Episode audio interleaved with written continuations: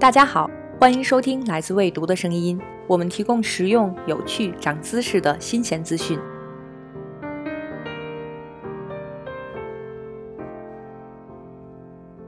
关于勃朗特三姐妹，我们听到最多的一句话是：“我永远分不清她们仨谁是谁。”很多人知道《简爱》呼啸山庄与勃朗特这个姓氏有关，但若被问到某部作品是哪个勃朗特写的，估计还是得搜索一下。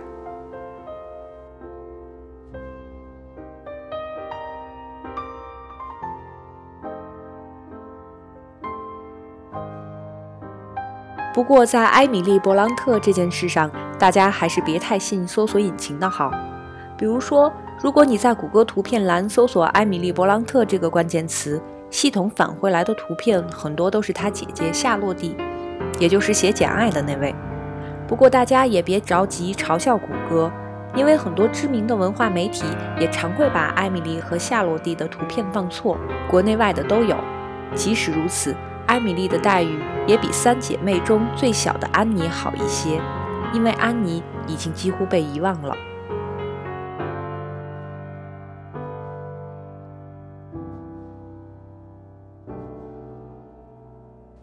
之所以会出现这样的状况，跟艾米丽本人的性格不无关系。勃朗特三姐妹是出了名的闭塞，不愿与外人接触。但相较之下，夏洛蒂更入世一些，为了出版自己和妹妹们的作品，做了不少努力，也活得更久一点。安妮的性格更加圆润，有点逆来顺受。艾米丽是三人中最炽热、最不愿妥协的一个。艾米丽被后世称作英语文学界的斯芬克斯。是个无法解开的谜，因为他没有记日记的习惯，接触的人极少，因此流传下来的关于艾米丽的一手资料非常稀缺。我们只能从别人的书信或别人的叙述中瞥见她的种种侧影。即使近些年关于勃朗特三姐妹的传记和研究作品越来越多，我们还是无法完全掌握艾米丽的生平细节和创作动机。又因为艾米丽生前只出版一本长篇小说《呼啸山庄》。读她诗歌的人又不是很多，所以她变得更加神秘。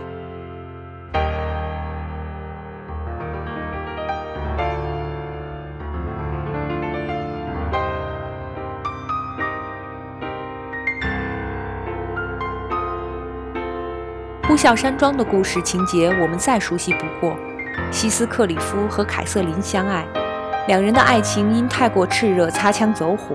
引燃了两代人的爱恨情仇。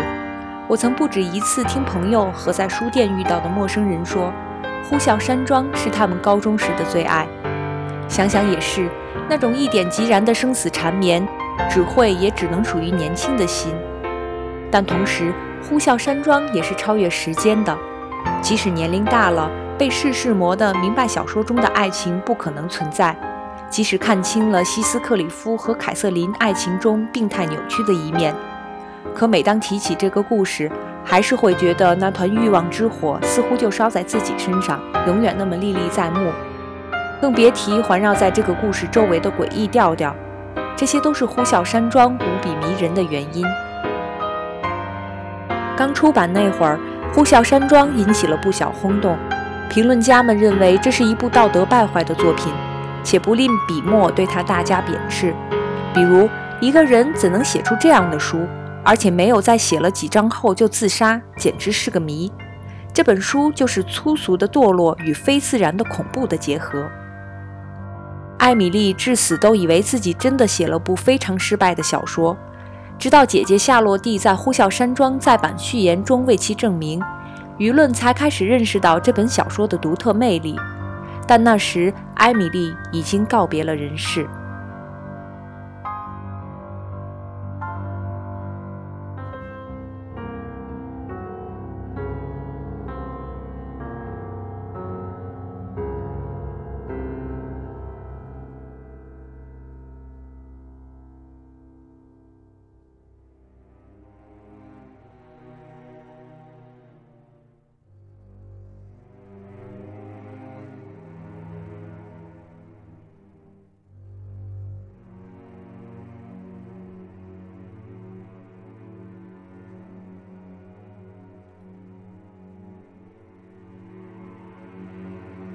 其实，《呼啸山庄》最让人惊奇的，并不是它的故事，而是几乎没有任何人生经验的艾米丽，竟能写出这么一部包罗爱恨情仇、社会百态、自然的原力、神鬼元素与时间的宏大小说。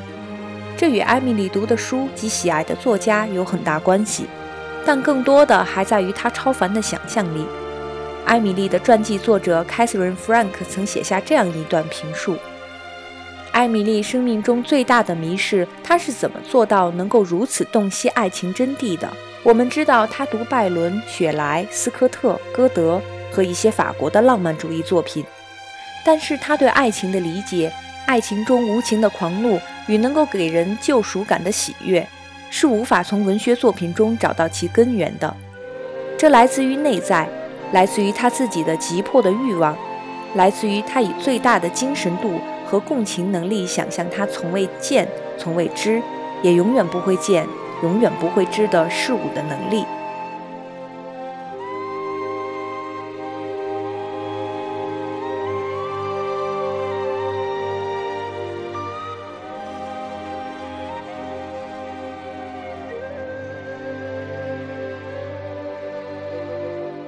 正是因为《呼啸山庄》中艺术家的个人愿力太过强大。所以他对后世创作者也产生了极大的影响。西尔维亚·普拉斯还专门写了一首也叫《呼啸山庄》的诗，致敬艾米丽。诗中有一节是这样的：“没有什么生命高过草叶的肩，或绵羊的心。风如命运般倾泻而过，将一切向同一方向弯曲。我能感到他在试着用漏斗滤掉我的心。”如果我对石楠的根倾注太过关注，他们会邀请我葬身其中。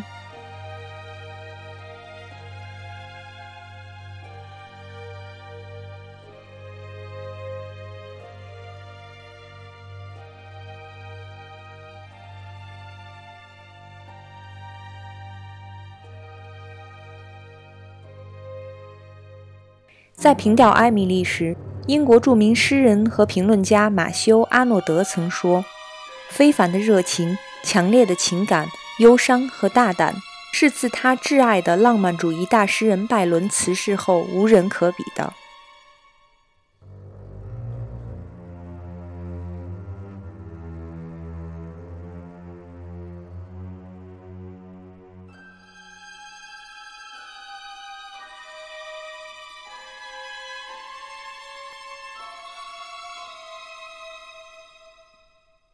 所以，我们今天也以艾米丽写的最著名的诗作为节目的结尾，以纪念艾米丽·勃朗特诞辰一百九十八周年。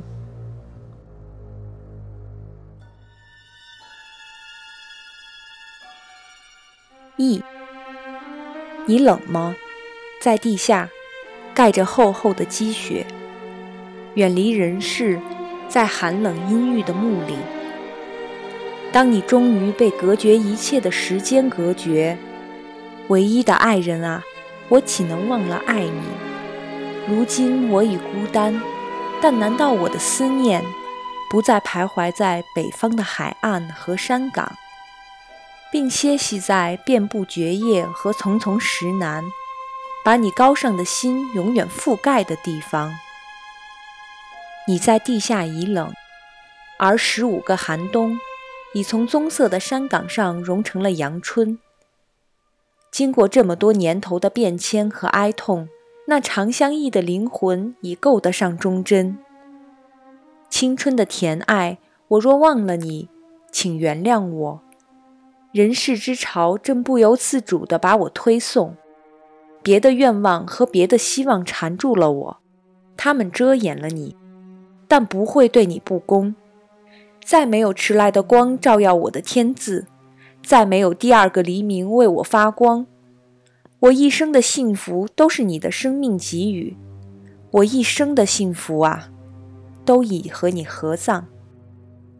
可是，当金色梦中的日子消逝，就连绝望也未能摧毁整个生活。于是我学会了对生活珍惜、支持。靠其他来充实生活，而不靠欢乐。我禁止我青春的灵魂对你渴望，我抑制无用的激情迸发的泪滴，我严拒我对你坟墓的如火的向往。那个墓啊，比我自己的更属于自己。即使如此，我不敢听任灵魂苦思，不敢迷恋于回忆的剧痛和狂喜。一旦在那最神圣的痛苦中沉醉，叫我怎能再寻求这空虚的人世？